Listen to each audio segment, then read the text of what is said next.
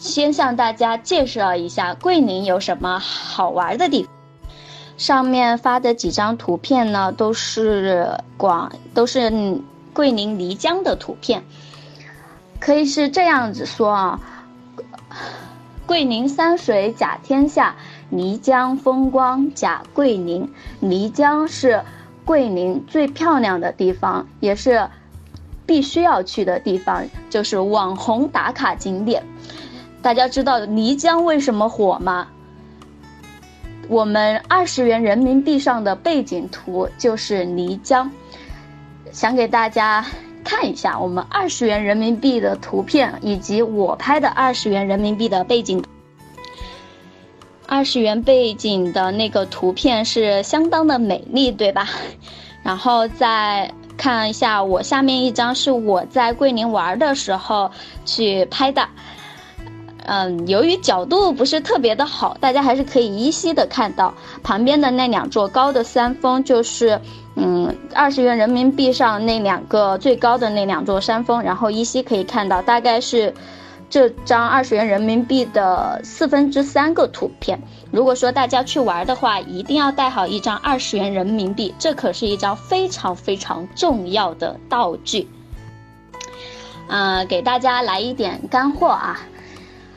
想说一下啊，漓江怎么玩才好玩呢？现在主流的玩法呢有三种，第一种是坐游船，呃，坐个四星船或者是三星船，从桂林的市区码头可以呃上船，然后到阳朔码头下船，整个时长呢大概是四个小时到四个半小时左右，嗯，基本上是将漓江的景点全部看完了。在这个上面的话，你也可以更好的享受一些风景，啊，当时我呃第二一种，第二种玩法是坐竹筏，能够亲密的接触漓江水，常见的就是新平竹筏，但是这个含的呢主要是漓江的精华段，就是可以看到二十元人民币背景和一个九马画山，然后还有一些其他的经典的，嗯，刚才一个不小心它断掉了。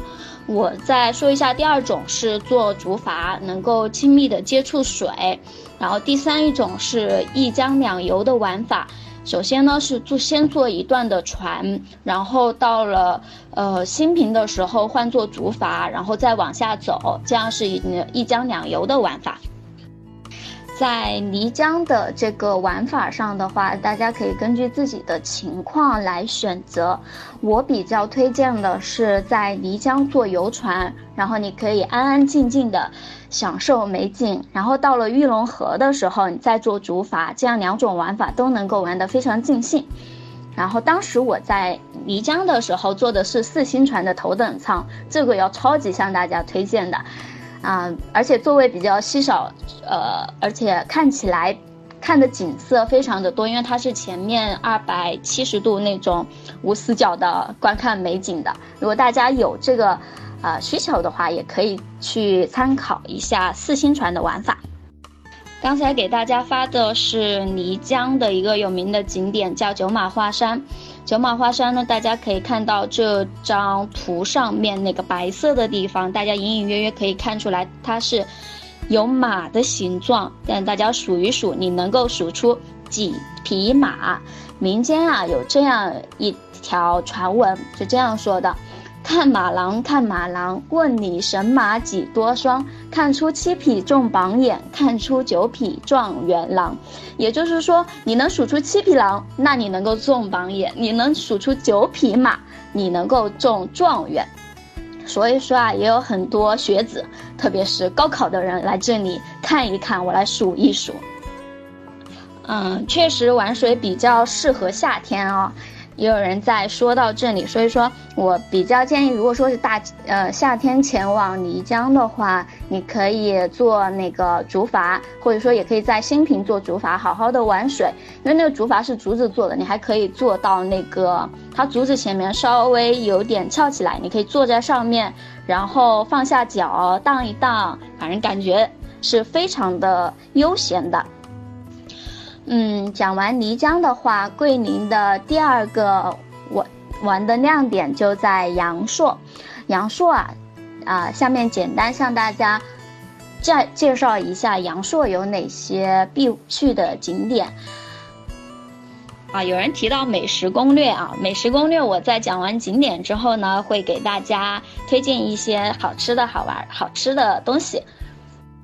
啊，刚才说到银子岩啊，银子岩为什么是众多溶溶洞当中最受欢迎的呢？因为有一句话是这么说的：“游了银子岩，一世不缺钱。”什么叫一世不缺钱？而这一点吸引了不少游客前往。在银子岩的洞口有，呃，就入门的地方，在进景区之前有那个有两个财神，如果大家去了的话，一定要去那儿沾沾福气，然后把财带回家。这个刚呃给大家发了一下这个财神的图片啊，大家去的时候一定要找一下这个财神，把财给带回家。毕竟游了银银子岩，要一世不缺钱嘛，对吧？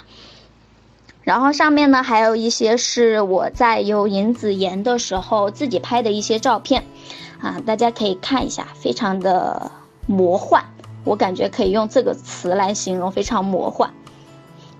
在那里面，这个景区是语音导览式的那种，然后它会给你一个可以有耳塞。有耳机的那种，呃，导览器，它会根据你走到的位置给你介绍这些石头像什么像什么像什么，然后呢，就介绍到了这个图片。后来最后一张我发的这张图片，大家可以看到中间那有一个石柱。但这个我觉得特别有意思的一点是，当时那个语音导览是这样子讲的，他说。嗯，这个意味着人类生命的起源具体是什么？大家自己去，自己去想象。然后，嗯，就非常的形象，大家也可以看一下，猜一猜。银子岩是一个典型的冬暖夏凉的地方。所以说，现在这个点去的话，里面其实是非常暖和的。大家，呃，提示一下大家，如果说进去的时候，你可以将你的外套脱下，然后出来的时候一定要及时穿上，不然可能外面会有一点冷，的温差就会容易感冒了。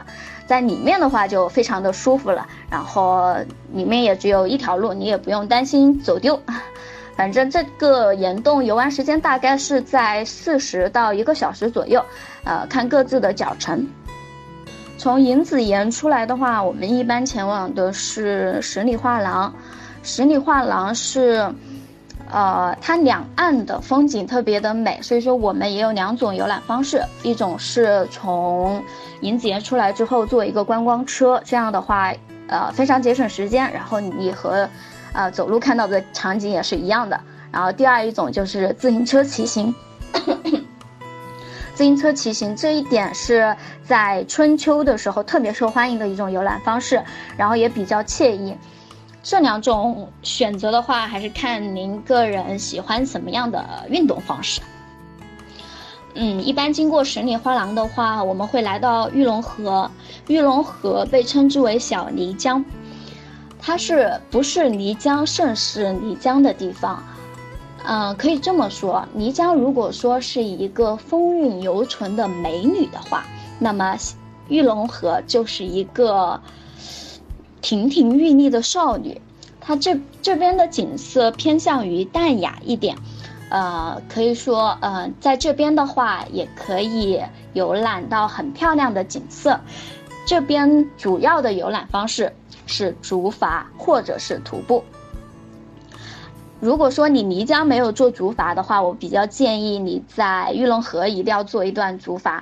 这边的竹筏漂流的话，有两人漂、四人漂和八人漂的，呃，客你们可以看到，根据自己的喜好来。嗯，游竹筏的时候，我还是要稍微提醒大家一下哦，如果说是女孩子。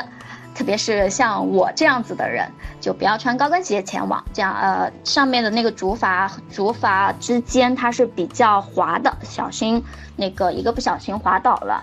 如果竹筏的话，夏天玩是非常的爽的。然后冬天的话，呃，四季皆宜吧。你也可以稍微时间短一点，然后可以想，因为坐在在江中的那个景色和你在路上看到的景色真的是不一样的。呃，一般我们会在阳朔稍微停留一个晚上，呃，因为从桂林到阳朔，因为阳朔是桂林的一个县嘛，然后到阳朔的时候，因为一天你基本上将阳朔的景点不能够很好的涵盖，所以说基本上会推荐客人在阳朔住一晚上，住一晚上，那晚上可以去哪里呢？第一点是西街，给大家找一下图片。阳朔西街啊，被称之为浪漫西街，它整个里面的一些灯光，然后人流等等都是非常吸引人的。它晚上的时候主要是风采各异的酒吧，然后以及一些小饰品店。像我刚才给大家发了一个小饰品店，这个是我在阳朔的时候，嗯看到的。我觉得这个葫芦还是蛮好看的，如果大家，呃去了的话，可以买一些纪念品什么的。在晚上的时候是非常热闹的一条街。呃，这个喷这个是喷泉，不是水幕表演。嗯，这个喷泉是，算是大家有没有看过那种抖音上非常火的，就是一个人拿着话筒在那儿叫一声，然后他会根据你的声贝，然后喷出那个喷泉有多高。这个是我当时拍的，然后有人在旁边体验，我给拍下来的。阳朔的晚上的话，一定要去看两个表演，你可以两种选其一，一个是印象刘三姐，一个是千古情。印象刘三姐的话，才是最典型、最典型的一个，给大家找一下，给大家发一下图片。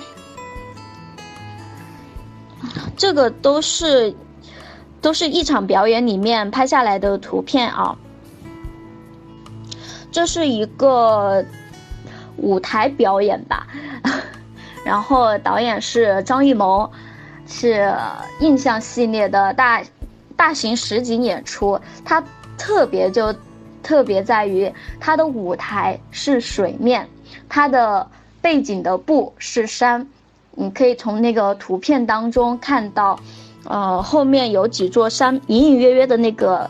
被打了灯光之后，可以呈现各种各样的颜色，呃，这是在这是在别的地方看不到的。它是以水为舞台，山为背景，非常的震撼。嗯，这一个表演的话，整个舞台的感觉非常的不错。然后，如果说是有条件的朋友们，一定要带，嗯，有条件的朋友，就是你家里有那个单反相机或者是其他相机，你一定要带着去。因为在这边的时候，你可以拍出很漂亮的图片，然后因为我当时是用的手机拍的，基本上没有 拍到什么好看的，呃，基本呃都是我后来找的图片是我同伴用相机拍出来的，非常的美丽，值得留念。如果说呃你有机会的话，可以去看一看，然后留下美丽的回忆。嗯，这个表演的话就比较难。看懂，因为它没有旁白，你只能，呃，聚精会神、会神的去看。然后，我当时是没有怎么看懂，然后后来去百度了一下，给大家一些金字词语，你们就能够一大概猜到他能够在讲什么。我以文字的形式发给大家。基本上，如果说你在阳朔待一个晚上，晚上也有地方安排。到了第二天的时候，就可以起身前往龙脊，这就是桂林第三个必玩的地方。第一个是漓江嘛，第二个是阳朔。阳朔的话，刚才有讲到那个银子岩、十里画廊和，呃晚上的印象刘三姐。然后，呃第三个必去的景点就是龙脊梯田。龙脊梯田呢分为两个梯田，因为它是一个大的总称。分为两个梯田，一个是金恩，一个是金坑瑶族梯田，一个是平安梯田。平安梯田呢是开发较早的，然后现在各个各方面都比较完善一点。然后金坑是后来后来才开发的。嗯，这一个图是我当时拍的，我是去的平安梯田。啊，先讲先跟大家讲一下平安梯田和金坑梯田有什么区别吧。平坑梯田开发较早，所以它的整个设施还是比较完善，但是它只能走路上去，就有有两个观有两个典型的观景点，一个是九龙五虎观景点，一个是七星半月观景点，然后都需要走上去的，比较累。如果说你对那种爬山有特别的征服欲的话，可以前往，比较适合我们的年轻朋友们前往。如果是说呃老年朋友的话，呃年纪稍微大一点的朋友，你们呃可以选择金坑梯田，因为金坑梯田它有那个上山的缆车。你们可以坐个缆车就直接到金顶了，享受最美的风光。嗯，这张图片上面拍的这张图片是我自己当时运气比较好，拍到了一个嗯比较不错的画面。因为当时我上去的时候正好有点下小雨，然后一阵风吹来，全是雾，什么都看不见。然后我当时在那个七星半月的时候，就那个平安梯田的七星半月观景点的时候，就。全部都是雾，什么都没有看到，然后无奈就下来了。下来之后呢，又重新爬，爬到那个九龙五虎这个观景点。这个观景点我走到一半的时候，运气又特别好，就像上天眷顾，一阵风吹过，雾没了，然后我就拍到了这张非常非常漂亮的图。然后当时也挺欣慰的。后来我觉得不尽兴，就往上爬，结果爬到上面又来雾了。什么都看不见了。刚才有朋友提到梯田，估计春天去好吧？嗯，今呃梯田其实是一个四季可以游览的一个比较不错的地方，给大家看一下四季的龙脊是什么样子的。这个就是 这个就是春夏秋冬的龙脊。第一张图片是。水，然后大家可以仔细看的话，可以看到刚刚插秧，有那个秧苗的绿色，但是很小，但基本上看到的是水。这个就是四月中旬到六月的时候可以看到的一个景色。嗯，第二一张图片是绿色的，就是在水稻，因为它基本呃今天梯田嘛，都种的是水稻，水稻。长成熟之后，就是一片一片绿油油、绿油油的，而且还是一梯一梯一梯的。啊，这个时候去的时候也是非常不错的。时间呢，大概是七月到九月，是可以看到绿油油的龙脊。然后第三张图片是丰收的龙脊，就是在九月到十月这样，大概这个时候。今年的话。这个时候，如果说你在九月、呃十月前往龙脊的时候，一定要查清楚，龙脊什么时候收割。就好比说，今年龙脊原计划是在十月十五号收割，然后我当时去广西的时候，我是紧赶慢赶，赶在了十四号，然后去了龙脊，看完之后还是蛮不错的。当时我发现那个稻子没有熟，果不其然，它就延迟收割了。啊，大概呃延到了十月三十号，就大家可以多欣赏一段时间这样的梯田，呃，如果说大家去是在十月去的话，一定要查好时间，不然你可能会错过金色的龙脊哦。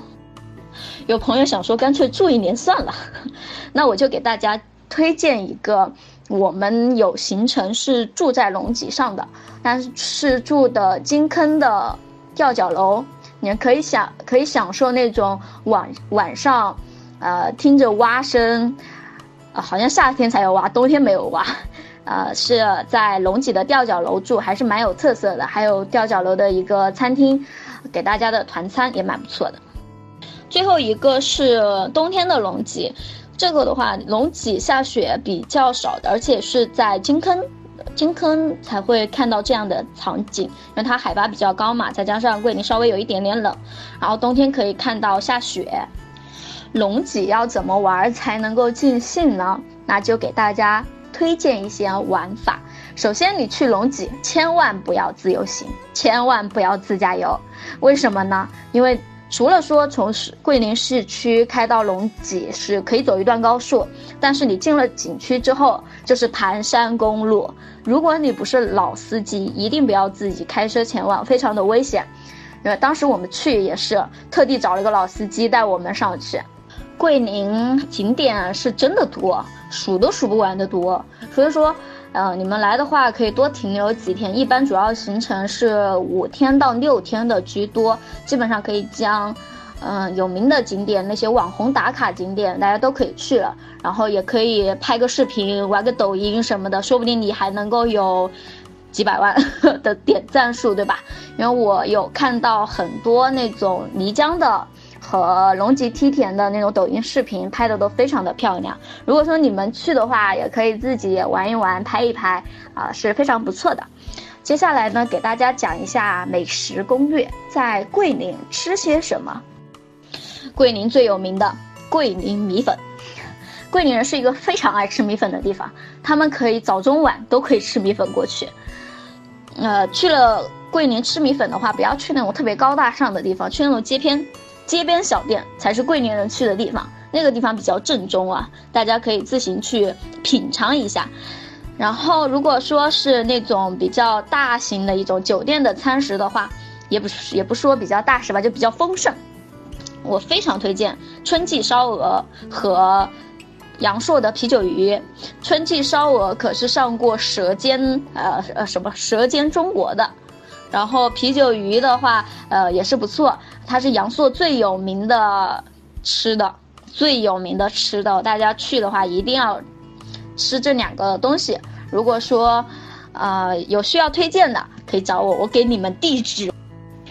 螺蛳粉，对对对，有人提到螺蛳粉也比较有名，因为那那边粉比。总体来说，粉都比较出名，桂林米粉、螺蛳粉，然后螺蛳粉里面它里面有一个臭臭的东西叫酸笋当时我记得我吃了之后就臭了一天，因为我个人不是特别爱吃螺蛳粉的，所以说如果说大家不爱吃螺蛳粉的朋友们，吃米粉的时候也千万不要加那个酸笋，不然你会你就会后悔的。嗯，桂林段的玩的呢就差不多，桂林段玩的吃的就差不多给大家介绍完了。嗯，游玩桂林的话，如果游玩桂林还有还有空闲时间，还想再深度游玩一下广西，可以去哪里呢？那么接下来我给大家推荐南宁和北海。然后南宁的话可以去哪里玩？呃，接下来给大家分解一下。去南宁，你可以首先去的地方是明仕田园。